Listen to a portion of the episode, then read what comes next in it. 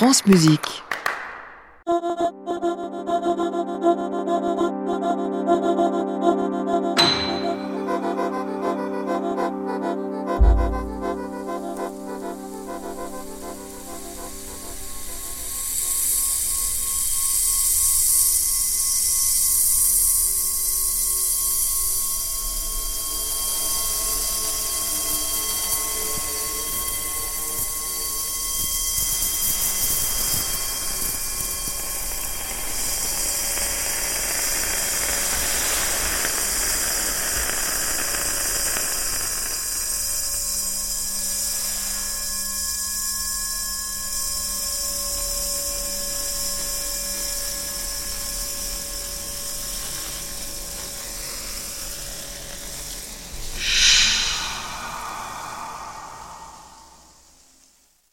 Bonsoir Jérôme Combier. Bonsoir.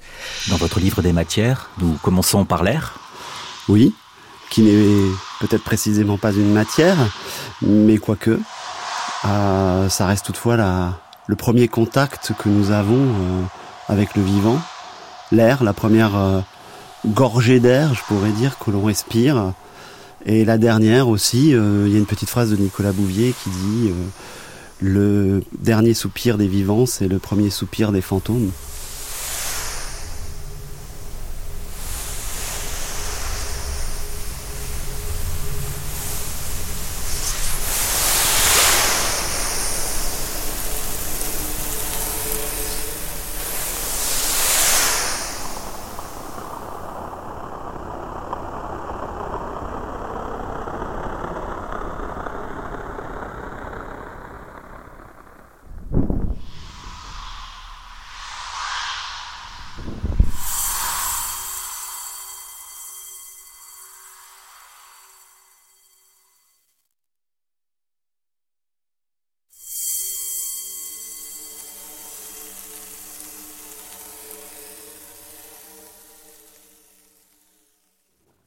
Jérôme Combier, vous êtes compositeur et nous vous invitons à l'occasion de la création de Memento, le livre des matières qui est créé ce samedi 30 septembre au Festival musical de Strasbourg par le percussionniste Corentin Marillier et l'ensemble Kern dirigé par Guillaume Bourgogne.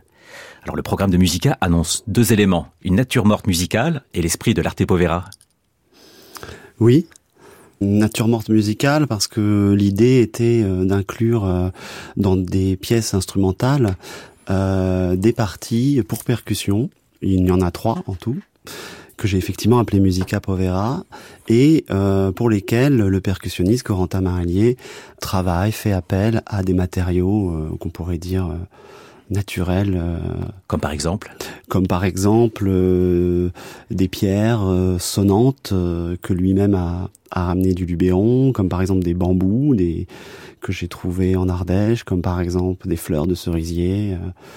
Voilà, il y a tout cet aspect de vouloir une percussion qui ne soit pas usuelle, hormis les baguettes. Et que nous allons faire euh, également durant l'émission. Vous allez manipuler des éléments naturels durant cette heure-ci Essayons, essayons. Jérôme Combier, nous avons commencé par l'air, car pour vous, l'air, c'est donc euh, un élément très important. Vous avez écrit une œuvre qui s'appelle Stelle d'air. Jérôme Combier, est-ce que vous aimez bâtir des châteaux d'air? Oui, les châteaux d'air, c'est tout à fait ça. Euh, à la fois euh, l'air et à la fois euh, les châteaux, parce que je tiens vraiment à ce que la musique que j'écris soit articulée, construite précisément, à l'aide de souvent de proportions très précises, elle-même régie par des une petite numérologie personnelle. Et cette musique est sa charpente est faite de d'accords euh, précisément élaborés. De ces accords euh, sont tirés des échelles de hauteur, et puis aussi toute une série de, de tempi euh, qui eux-mêmes sont dans des rapports de proportion qui font que on peut passer aisément d'un tempo à l'autre par ce qu'on appelle une modulation métrique, un peu comme si on traversait des temps ou des temporalités différentes comme si dans une journée on pouvait traverser un temps compressé et puis à un autre moment euh, un temps étiré totalement. Ça, je tiens beaucoup à cette charpente invisible euh, de ces châteaux d'air. Jérôme, nous commençons dans les cieux avec l'instrumentation que vous avez fait du vent dans la plaine, l'un des préludes de Debussy. Chez Debussy, la nature ou le paysage sont aussi un lieu de, contemplation Vous avez partagé un peu la même vision? Euh, alors je pense pas parce que les, les, époques sont très différentes, le rapport à la musique est forcément très différent. Mais il y a, y a, quelque chose euh, euh, de cette attirance de, de, Debussy pour la nature et notamment précisément les préludes. Euh, et puis cette petite phrase aussi que j'ai que j'ai trouvée de sa part qui est très belle, c'est dans lors d'une interview, un entretien accordé à un journal en 1909, il dit on n'écoute pas autour de soi les mille bruits de la nature. On ne guette pas assez cette musique si variée qu'elle nous offre avec tant d'abondance. Elle nous enveloppe, et nous avons vécu au milieu d'elle jusqu'à présent sans nous en apercevoir. Voilà selon moi la voie nouvelle. Mais croyez-le bien, je l'ai à peine entrevue car ce qui reste à faire est immense.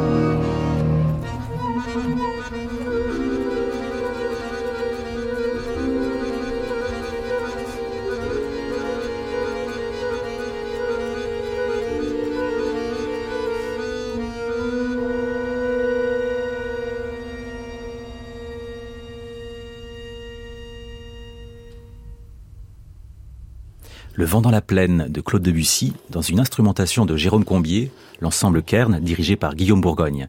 Jérôme, le Festival Musica de Strasbourg crée donc le 30 septembre Memento, le livre des matières. C'est une continuation, une reprise, une nouvelle vie de votre recueil Vie silencieuse que vous avez écrit en 2005 Oui, tout à fait. J'avais envie de voir, de considérer, euh, après 15 ans, euh, quel était le chemin parcouru il y avait un peu cette idée. Un peu l'idée aussi de, de reprendre des, des vieux outils, un peu comme un, justement, comme un plasticien reprendrait euh, une vieille palette, des vieux, des vieux pinceaux. Et puis il me semblait que j'avais là encore un, un terrain d'inventivité et précisément la possibilité d'aller plus loin dans le travail euh, lié à la matière. Et les interludes électroacoustiques du disque sont ici euh, faits en, en live pour notre émission. Alors, durant toute l'émission, vous allez manipuler des écorces, du sable, et nous allons commencer par des fleurs de cerisier.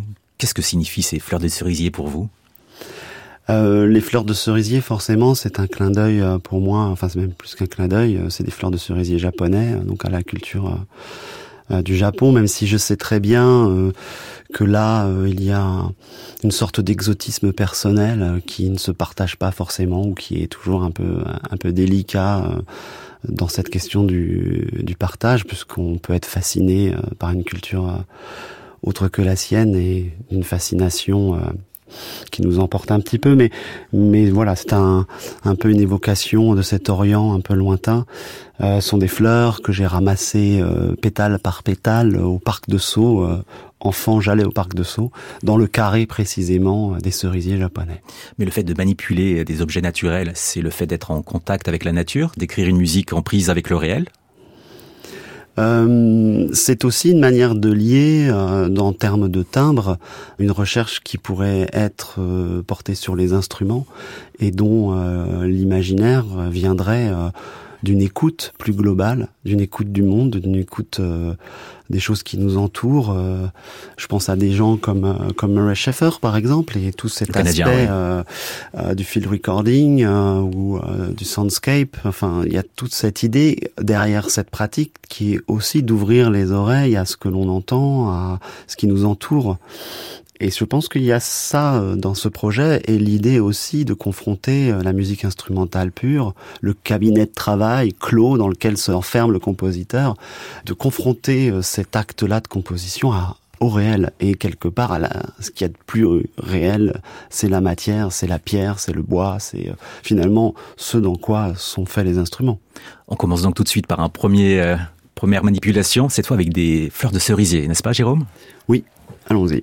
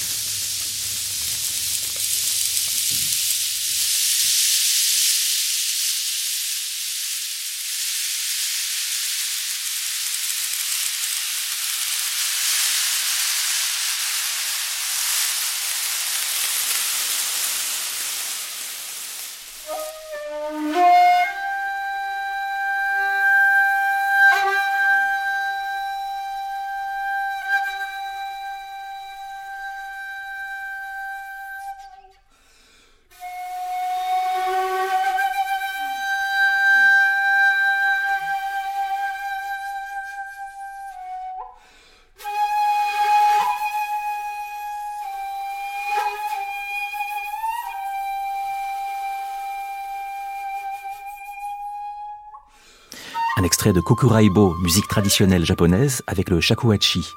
Ici, nous restons dans l'air, mais c'est la notion de souffle. Oui, tout à fait. Et puis, euh, ce qui m'avait fasciné dans cet instrument, puisque ça c'est un, morceau que j'avais euh, écouté beaucoup euh, il y a une vingtaine d'années, que j'avais tenté d'analyser, mais ça ne marchait pas du tout, bien évidemment. Et puis ensuite, je suis allé au Japon et j'ai rencontré précisément un faiseur de shakuhachi, un on pourrait dire facteur d'instruments. Et euh, ce qu'on comprend, euh, c'est que euh, l'instrumentiste cherche à précisément à trouver le son dans son souffle, le son de l'air, du vent passant dans les feuilles de bambou. Ce qui fait qu'on a un, souffle plein de scories, au contraire de celui de nos flûtes occidentales jusqu'aux périodes romantiques où l'on cherchait à avoir un son pur. Là, au contraire, il faut entendre toutes les scories du souffle, toutes les, tout le bruit qu'il y a dans le vent euh, il faut le faire entendre. Et je pense que ça a été, euh, lorsque je fus étudiant, une sorte de manière de prendre conscience de cette importance du son.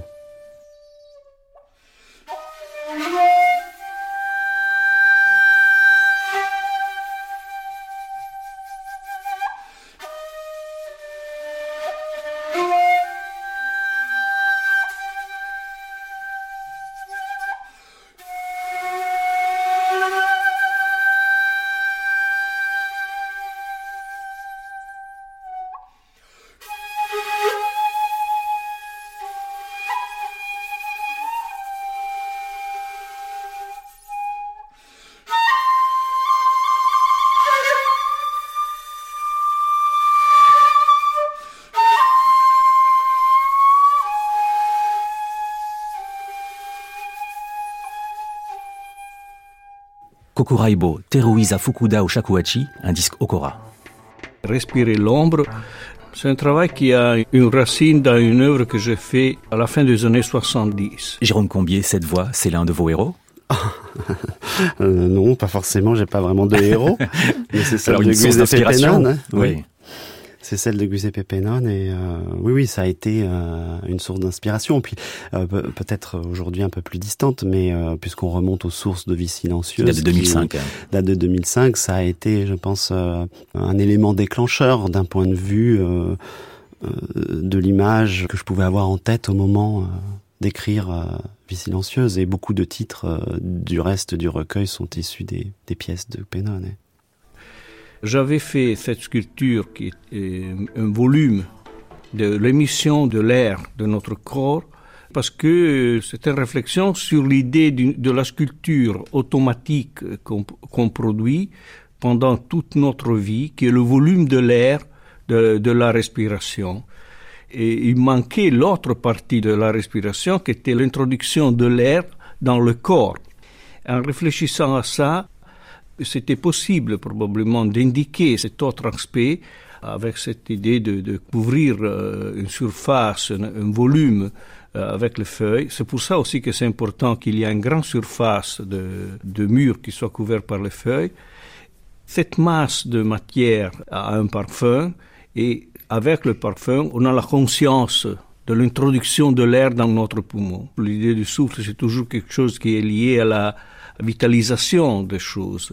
Mais c'est vrai aussi que c'est le, moment où notre corps est perméable à un élément extérieur de notre corps, qui est l'air, qui rentre dans, dans le circuit du sang et c'est quelque chose qui est très semblable à la fécondation. Jérôme Combier, j'ai deux questions. En quoi ces mots de Giuseppe Pennone vous inspirent? Et par-delà, comment les arts plastiques infusent votre musique? Bah, je pense que cette euh, cette idée de l'air euh, euh, comme étant l'élément originel, je pense que c'est quelque chose qui s'entend dans mon travail. Il y a des moments très précis, des passages où les choses s'effacent par une sorte de d'air originel, de souffle originel, on pourrait dire aussi. Je pense à cette pièce de Beckett qui s'appelle Solo, euh, quand euh, David Warillo euh, la récite, puisqu'on peut l'écouter en enregistrement. Il y a tout un début où il y a une prise d'air comme ça avant de, avant que la parole sorte. En fait, c'est l'élément originel pour moi de toute chose et donc forcément de la musique, enfin tel que moi je l'entends à l'intérieur de ma tête. Vous avez parlé de Beckett et les arts plastiques. Alors comment infuse-t-il votre musique euh, bah, c'est toujours des infusions bien mystérieuses, donc il euh, faut les laisser aussi un petit peu mystérieuses. Euh, comment de l'image on pourrait venir à, à des sons. Euh, euh, bon, je cherche pas à faire des analogies, surtout pas. Je pense qu'à un moment donné, la musique appelle la musique. Pour moi, c'est évident. Mais par contre, peut-être lui donner des élans, lui donner des oui, des pistes de, de recherche, euh, des désirs. Les désirs peuvent venir euh, finalement euh, d'autres pratiques. Et puis ensuite, moi, j'ai énormément travaillé avec des plasticiens, des écrivains. voilà, je ne saurais pas répondre autrement. Nous allons écouter un extrait de Light pour flûte traversière, piano, violon, violoncelle et dispositif pour clôturer le premier volet de votre livre des matières, Jérôme Combier. En quoi cette pièce Light est-elle liée au souffle et à l'air? Ça a été un projet que j'ai fait avec euh, le chorégraphe Alban Richard. Et précisément, on s'était donné comme point de départ la question du souffle. Aussi pour le, le danseur qui doit prendre souffle avant de lancer son corps. Finalement, le compositeur doit prendre souffle aussi.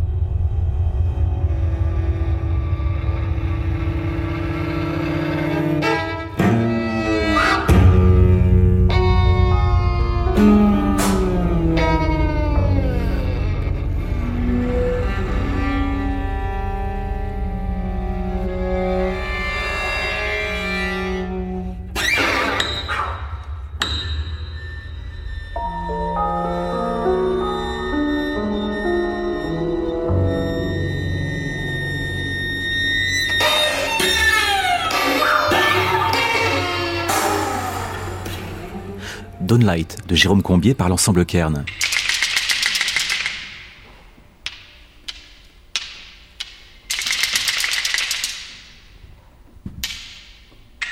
Jérôme Combier, après l'air, nous passons à une autre matière, la pierre. Le percussionniste Corentin Marillier est au centre de Memento, qui est créé le 30 septembre à Musica de Strasbourg. Il nous parle de sa collaboration dans le projet. Lorsque Jérôme a commencé à m'expliquer un petit peu le projet, il m'a tout de suite euh, parlé de l'arte povera, donc cette manière que certains artistes avaient de, de traiter le matériau brut et de, de faire de l'art avec. Et je pense que ce qui intéresse Jérôme pour ce projet, c'est justement partir de, de matières sonores assez brutes, assez identifiables, que ce soit des pierres, que ce soit du, du végétal, que ce soit du métal, et d'en faire de la musique. Donc mon rôle, c'était de lui proposer des choses en retour, même si Jérôme avait déjà constitué une liste de matériel qui lui était assez personnel, qui venait de lieux euh, assez importants pour lui. Et moi, en retour, j'ai proposé ce que j'avais euh, dans mon instrumentarium un petit peu personnel de percussionniste que l'on construit au, fil des années. Donc j'avais des pierres, des briques, euh, des barres de métal.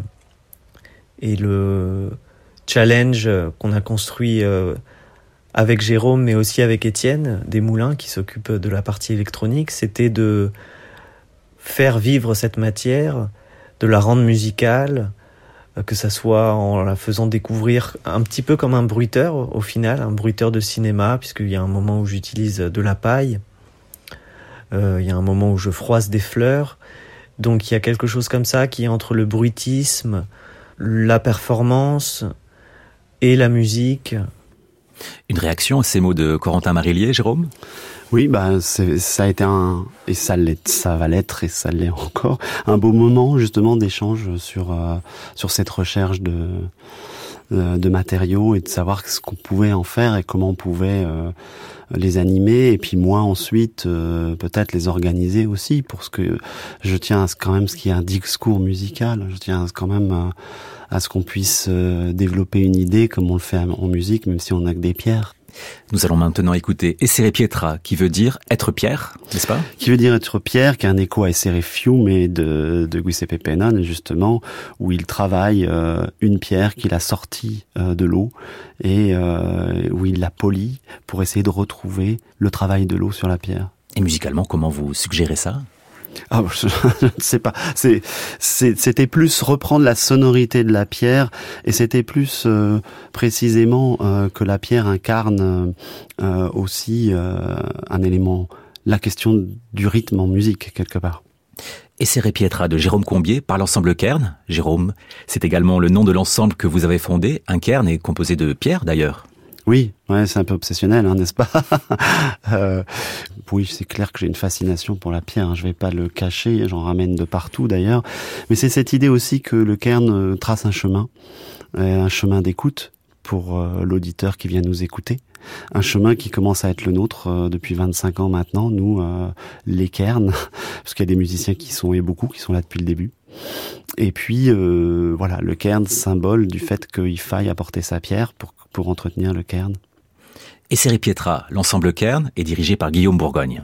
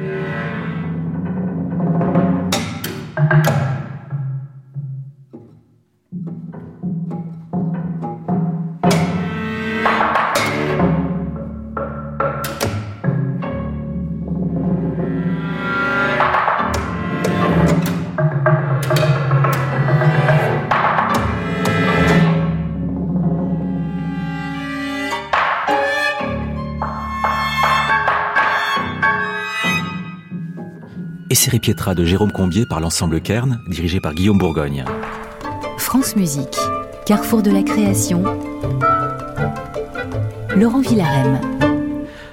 Jérôme, après l'air et la pierre, nous évoquons maintenant une autre matière, le bois. Et pour cela, Jérôme, vous avez emmené avec vous des écorces de pin maritime de la vallée de l'Erieux.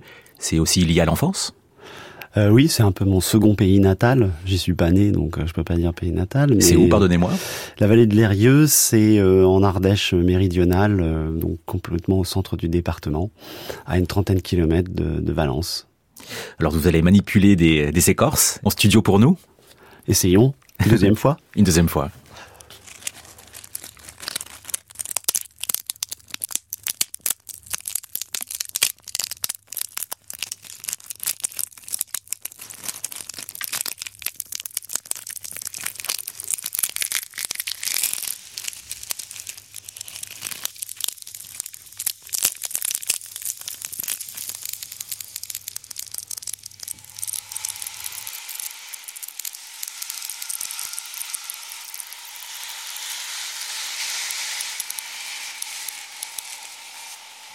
Jérôme Combier, vous êtes compositeur, comment compose-t-on avec des écorces?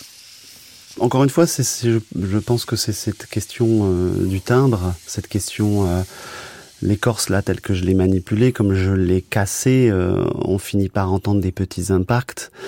Euh, on finit par entendre une sorte de granulation et, euh, et là on rejoint forcément le musical, on rejoint forcément la notion de synthèse granulaire, on rejoint forcément euh, la, la notion de, de grain, un archer qui frotte une corde, si on commence à presser dessus un peu fort et sans aucune vitesse, on obtient finalement un son assez proche. Et ça c'est un geste qui appartient à notre monde de compositeurs depuis bien des années déjà. Nous allons écouter Respirer l'ombre, c'est inspiré par l'écorce et le bois. Oui, parce que euh, il y a toute une sonorité extrêmement grave euh, qui est un peu euh, le rayonnement d'un wood drum qu'on appelle un tambour de bois, mais communément wood drum, et euh, dont j'essaye de trouver des parentés, euh, des parents, des alliages de timbres dans le piano en, préparant le piano, dans la clarinette en lui demandant des slaps, la guitare en frappant sur les sur les cordes et le violoncelle pareil, instrument fait de bois, il répond hein, très très naturellement quelque part. Respirer l'ombre de Jérôme Combier par l'ensemble Kern. thank you.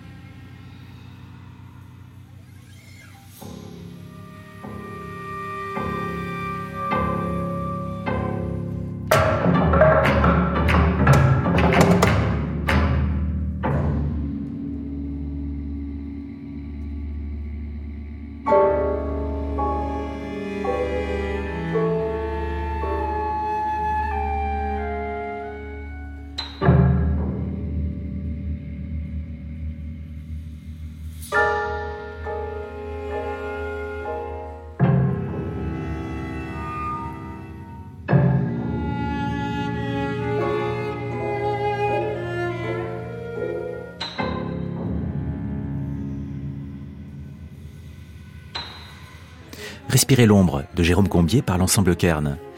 Jérôme, manipuler des écorces, des pierres ou le souffle, est-ce votre manière, pour reprendre le titre d'un livre d'un écrivain qui vous est cher, Nicolas Bouvier, de faire l'usage du monde? Oui, je pense que c'est euh, oui, c'est un livre qui m'est cher forcément. Euh, mais c'est aussi euh, il y a, une, expression que j'aime beaucoup de d'un autre écrivain, enfin qui est un, un peu un écologue, qui est Baptiste Morisot, qui parle de dans la question de rapport à la nature d'avoir des égards avoir des égards envers la nature et j'ai l'impression que ce que j'essaye de faire c'est un peu de cet ordre-là, des égards ajustés comme il le dit. Et dans mon rapport au monde, c'est dans cette finesse-là, dans cette justesse-là que je souhaiterais me, situer. Il y a chez vous un paradoxe, vous voyagez beaucoup pour trouver des, objets, pour les faire chanter, et pourtant vous avez choisi de nous faire entendre un extrait de l'abécédaire de Gilles Deleuze, où le philosophe nous dit qu'il déteste les voyages. Alors ceci dit, c'est vrai que j'ai aucune sympathie pour les voyages. Mais euh, c'est pas un principe chez moi. Je, je, je, prétends pas avoir raison, Dieu merci. Mais euh, je suis très touché par euh, une phrase admirable, comme toujours de Beckett, euh, qui fait dire à un de ses personnages à peu près, euh, je cite mal, c'est encore mieux dit que ça, c'est on est con quand même, mais pas au point de voyager pour le plaisir. Alors ça, cette phrase, elle me paraît parfaitement satisfaisante. Moi, je suis con, mais pas au point de voyager pour le plaisir, ça, non, quand même pas. Euh. Et puis enfin, presque le, le, dernier aspect du voyage qui me rend pas très... Là, je le trouve, il y a une phrase de Proust très belle qui dit, euh, finalement, qu'est-ce qu'on fait quand on voyage? On vérifie toujours quelque chose. Quoi. On vérifie que telle couleur qu'on a rêvée se trouve bien là. À quoi il ajoute, c'est très important. Il dit, un mauvais rêveur est quelqu'un qui ne va pas voir si la couleur qu'il a rêvée était bien, est bien là. Mais un bon rêveur, il sait qu'il faut aller vérifier, euh, voir si la couleur était bien là, est bien là. Donc ça, je me dis, ça, c'est une bonne conception du voyage. Jérôme Combier, vous voyagez pour vérifier des couleurs? Oui, j'aime bien cette idée. Je pense que euh, cette phrase, dans cet abécédaire de Gilles Deleuze, résonne en moi depuis longtemps. Et euh, alors après, bien évidemment, il y a plusieurs formes de voyage et je pense que celui qui critique au début de sa parole, c'est un certain type de voyage. Euh, moi, le voyage, je le conçois précisément comme ce moment-là où euh, l'artiste que je suis, si je puis me permettre, est confronté à, à du réel parce que une fois euh, enfermé euh, devant sa table de travail, une fois devant son papier à musique, alors à ce moment-là, on est euh, face à un monde purement musical. La musique ne nomme pas le nuage, ne nomme pas l'arbre, ne nomme pas euh, la ville. Euh, elle a, sauf si on travaille avec des paroles ou avec des, des mots, mais si on est dans l'instrumental seul, alors on est dans un monde d'abstraction quelque part. on est dans un, ce monde immatériel dont on parlait au début. Le voyage permet aussi cette confrontation avec le réel. Et j'aime l'idée que de déplacement, euh, sans aller jusqu'au grand voyage, bien que je sois allé euh, quasiment au pôle Nord avec euh, au Spitzberg, enfin de manière assez pour le projet facile, Camposanto, hein, c'est pour ça le projet Camposanto. Mais il y a l'idée d'aller chercher, d'aller puiser dans le réel des matériaux sonores, des idées sonores. Vous avez également voyagé pour vérifier les couleurs d'un écrivain. C'est celui de l'allemand Sebald qui vous a inspiré un opéra Austerlitz et un spectacle Camposanto. S'intéresser à Sebald, c'est se confronter au réel de l'écriture oui, il y a une sorte de, surtout euh, dans cette écriture-là, euh, il y a pour moi euh, une sorte de compagnonnage et puis euh, d'écho intime. Enfin, j'ai reconnu un rapport à l'écriture parce que finalement on nomme ça de la même manière, euh, qui m'est euh, assez proche. Et du reste, moi, très souvent, je me sens plus proche d'un écrivain dans mon activité de compositeur. Je la sens plus proche de l'écriture littéraire que finalement d'un musicien, parce que je ne joue pas. Alors on va mêler votre musique au texte de Sebald. Est-ce que ça vous convient de mêler les deux en même temps? Oui. Vous voulez que je vous lise un passage de Oui. quelque chose? Et nous, pendant ce temps-là, nous allons entendre euh, votre œuvre qui s'appelle Die Finsteren Gewasser der Zeit, qui est interprétée par l'ensemble Court-Circuit par Jean Desroyers. Ça a été enregistré le 19 février 2017 au Festival Présence de Radio France.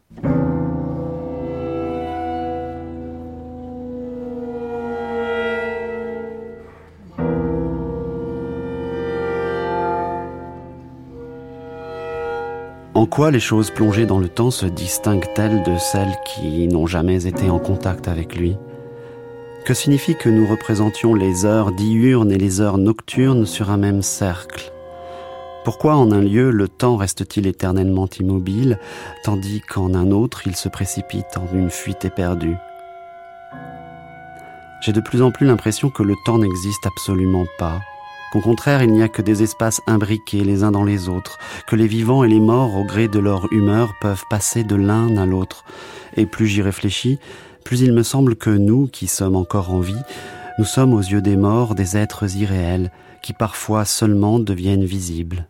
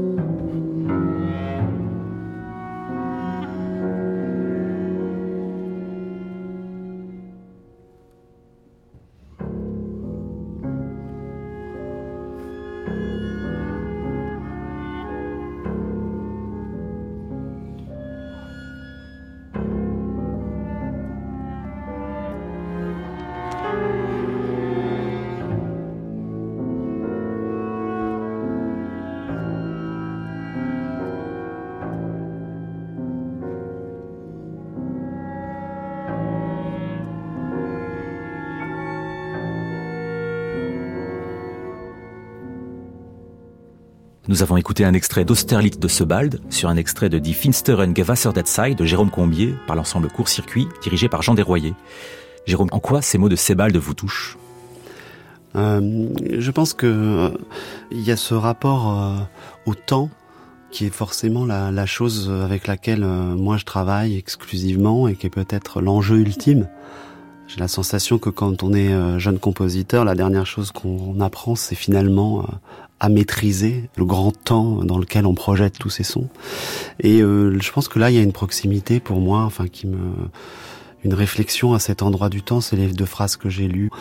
Et, euh, et aussi dans l'écriture, comment la manière dont il rencontre à la fois euh, de cette obsession du temps et à la fois qui s'incarne même dans la phrase zébaldienne, ces digressions infinies, ces digressions dans les histoires qu'il raconte, mais ces digressions dans la phrase, et la manière dont il tient euh, euh, son discours, la manière dont il tient euh, son propos, et quel que soit l'endroit où il nous amène quelque part. Et ça, ça me fascine énormément. Vous avez créé un spectacle d'après Sebald Austerlitz que vous avez prolongé ensuite par un autre qui s'appelle Camposanto.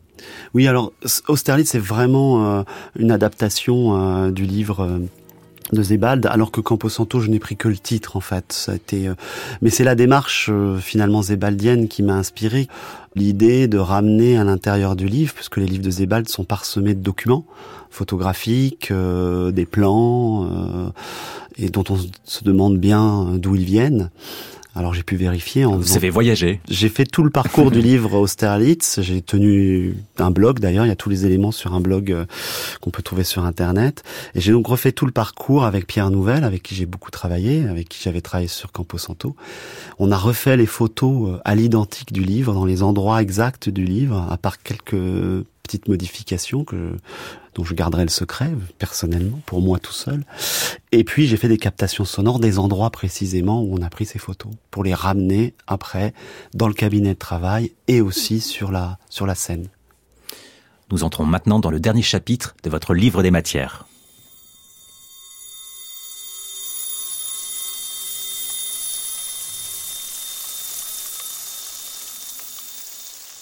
Jérôme Combier, cette dernière matière de votre livre, qui est peut-être la plus importante pour votre projet Memento, donné ce samedi à Musica de Strasbourg, c'est la mémoire et le sable. Tout d'abord, je voudrais vous faire entendre un premier extrait d'une émission de France Musique du 11 octobre 2006. Accrochage est animé par Martin Kaufmann. Au début, on s'est croisés euh, comme des, des, ouais, des pensionnaires euh, arrivants, oui. nouveaux. Oui, on a fait une sorte de... La, la, comment appelle-t-on ça La, cafétéria. La cafétéria. La, vous ne saviez rien l'un de l'autre, si? Non, je, non, non. En général, euh, on se connaît pas, enfin par quelques exceptions. Après, après, on se découvre des liens que qu'on ne soupçonnait pas, mais euh, a priori, on ne se connaît pas. C'est vrai que les affinités se créent euh, d'elles-mêmes euh, par euh, des, dis discussions. Enfin bon, mais la, la rencontre avec Jérôme s'est faite sur la Nuit Blanche romaine. Enfin le, le à partir du moment où on a monté un projet ensemble. Mais ça s'est vraiment fait euh, assez rapidement en fait, puisque ça s'est fait assez vite, mais ça s'est fait aussi euh, tout seul. Il n'y a pas eu de ni de proposition euh, de l'administration de la villa elle-même, euh, ni de de l'extérieur. En fait, c'était vraiment euh, un projet qui s'est monté autour d'une discussion et d'un et d'un de liens qu'on a forgé. qu'on s'est qu'on s'est découvert. Qu'on s'est découvert, ouais. c'est vrai. Jérôme, vous reconnaissez cette voix? Oui, c'est la, voix de Raphaël Thierry. Et c'est très émouvant ce que vous avez trouvé comme document, bien évidemment pour moi. Ça a été un compagnonnage euh, très important dans mon parcours et, le spectacle, puisqu'on peut l'appeler ainsi, que nous avions fait euh, avec Vie silencieuse, où lui, euh, Raphaël, était attablé derrière une grande table très très longue, une table euh, lumineuse travaillait euh, à partir de sable qui était réfracté par des miroirs. Il y avait quasiment aucune technologie, ça, ça me plaisait beaucoup. Et finalement, il passait autant de temps à effacer les dessins qu'il avait faits euh, plutôt qu'à les, fabriquer. Et j'aime cette idée qu'il n'ait resté aucune trace, qu'il ne reste aucune trace de ces dessins, et que finalement ces dessins sable de vie silencieuse se sont effacés dans le temps, il reste bien évidemment dans nos mémoires, et je pense ça aussi euh, dans la mémoire de tous les musiciens de l'ensemble Kern. Et puis, de toute façon, euh, voilà, il y a toutes les toiles, toutes les peintures de Raphaël Thierry qui sont magnifiques et qui, elles, sont bien là. On réécoute un extrait d'accrochage, émission de France Musique d'octobre 2006 avec vous, Jérôme Combier et Raphaël Thierry. Et là, c'est vraiment une part d'instantané, de choses qui s'écoulent. L'enjeu n'était pas d'illustrer la musique. Ça, c'est le grand risque, en fait. Euh, vous parliez du film muet tout à l'heure. La musique accompagne. Euh, là, j'aimerais que se produise un effet de mémoire visuelle euh, d'une pièce qu'on vient d'entendre. Et ça, c'est la difficulté, enfin, l'expérience ou le pari pour moi du cycle de vie silencieuse avec une improvisation comme ça. C'est l'idée de pouvoir essayer d'articuler euh, des moments de geste avec des, des interprétations. Memento, qui est une reprise, on va dire, de Vie silencieuse en 2023, est-ce que c'est une manière de redonner mémoire à un disparu? Euh, certes, en tout cas, lui rendre hommage. Hein, ça, c'est évident, euh, puisque je veux qu'en plus le cycle finisse par ce sable. J'ai pris le sable de, de Raphaël et j'ai enregistré tout ce que j'avais euh, sous la main à l'époque euh, à la Villa Médicis avec euh, ce micro dont je suis tombé amoureux, le Neumann U87. Et donc j'ai enregistré tout le sable tombant sur toute forme de surface pour créer un lien euh, à l'intérieur de Vie silencieuse, à la fois euh, sonore sur cette idée euh, de la poussière, du sable, du vent, en lien avec ce que Raphaël faisait sur scène, c'est-à-dire reproduisait des dessins sables. Nous allons faire notre dernière manipulation avec du sable, justement en, son, hommage. Alors ce n'est pas tout à fait du sable de plage, m'avez-vous dit, si on dit la vérité? Oui, j'ai failli en ramener cet été, et puis en même temps, euh, bah, ça ne se fait pas. Enfin, on ramène pas, euh, on puise pas non plus euh, des choses comme ça dans la nature.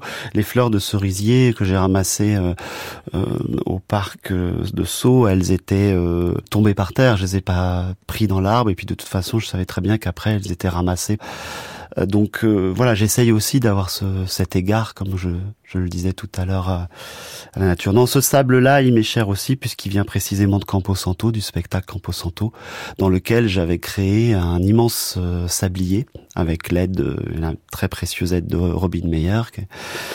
On avait créé un immense sablier. Pour l'électronique, ouais. Pour l'électronique et un sablier qui durait 12 minutes et qui le sable tombait sur des plaques de métal. C'était un, Bon, là encore peut-être une obsession? Allons-y pour la, la manipulation.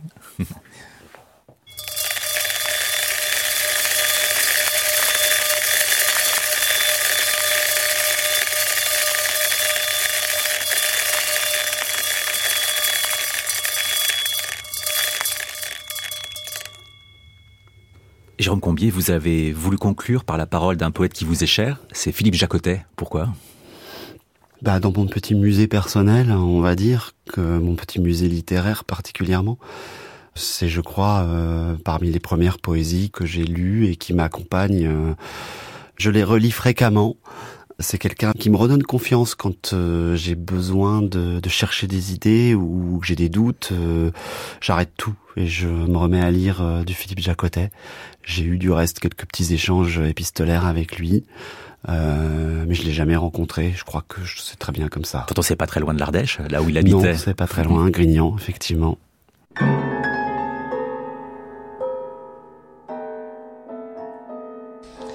Si vite qu'écrivent les martinets, si haut qu'ils tracent leurs signes dans le ciel d'été, les morts ne peuvent plus les lire, et moi, qui les vois encore avec une espèce de joie, ils ne m'enlèveront pas au ciel au-dessous de ces ébauches d'ignards, une brève et pu échapper des velléités d'ascension, et la plus longue rechute dans les cailloux, la plus longue reculade. Dans la détresse des fuyards qui est comme une neige, où plus aucune trace de cœur ne serait visible jamais, ou comme un linge, qui refuserait de plus jamais porter l'empreinte d'un visage, ni même d'une main. Quelqu'un écrit encore pourtant sur les nuages.